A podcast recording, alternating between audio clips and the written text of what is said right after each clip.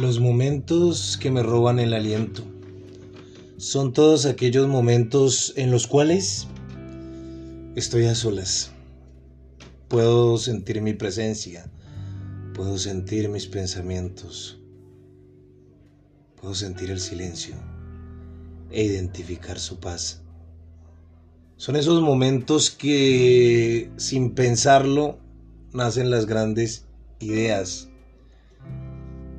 nace de pronto un podcast como este, nace una poesía o simplemente un pensamiento o nada. Total tranquilidad en donde el silencio se apodera de mi cuarto y de mí. Y disfruto de mi presencia. Son aquellos momentos en los que no necesito que nadie intervenga para ser feliz. Basta solo con observar lo que me, me rodea y su silencio. Y ya con eso me siento complacido. Me siento en un constante crecimiento del cual no me quejo, porque quien sabe disfrutar de su soledad se vuelve selectivo y no le va abriendo las puertas a cualquiera. La soledad viene para organizar muchas veces pensamientos, ansiedades, como ese, no, yo no puedo estar solo, no, tú sí puedes estar solo. Y no estás solo, la soledad incluso te está acompañando en ese momento, te está inspirando.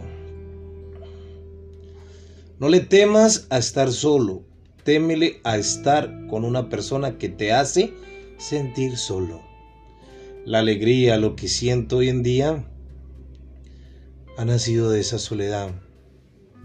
Porque muchas veces estuve entre grupos de más de 10 personas en las cuales me sentía solo.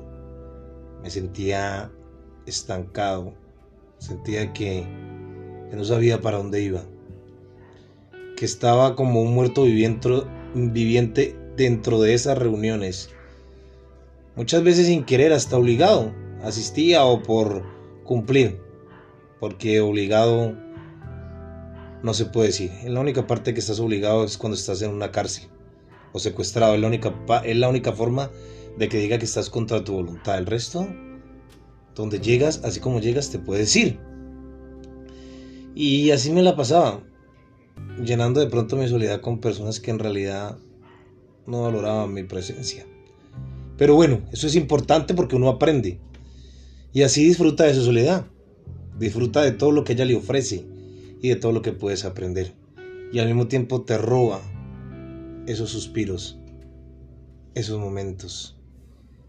Y es necesario para encontrarte, para meditar y para que estén en un constante movimiento las ideas y nazcan nuevas ideas, crezcas y seas selectivo.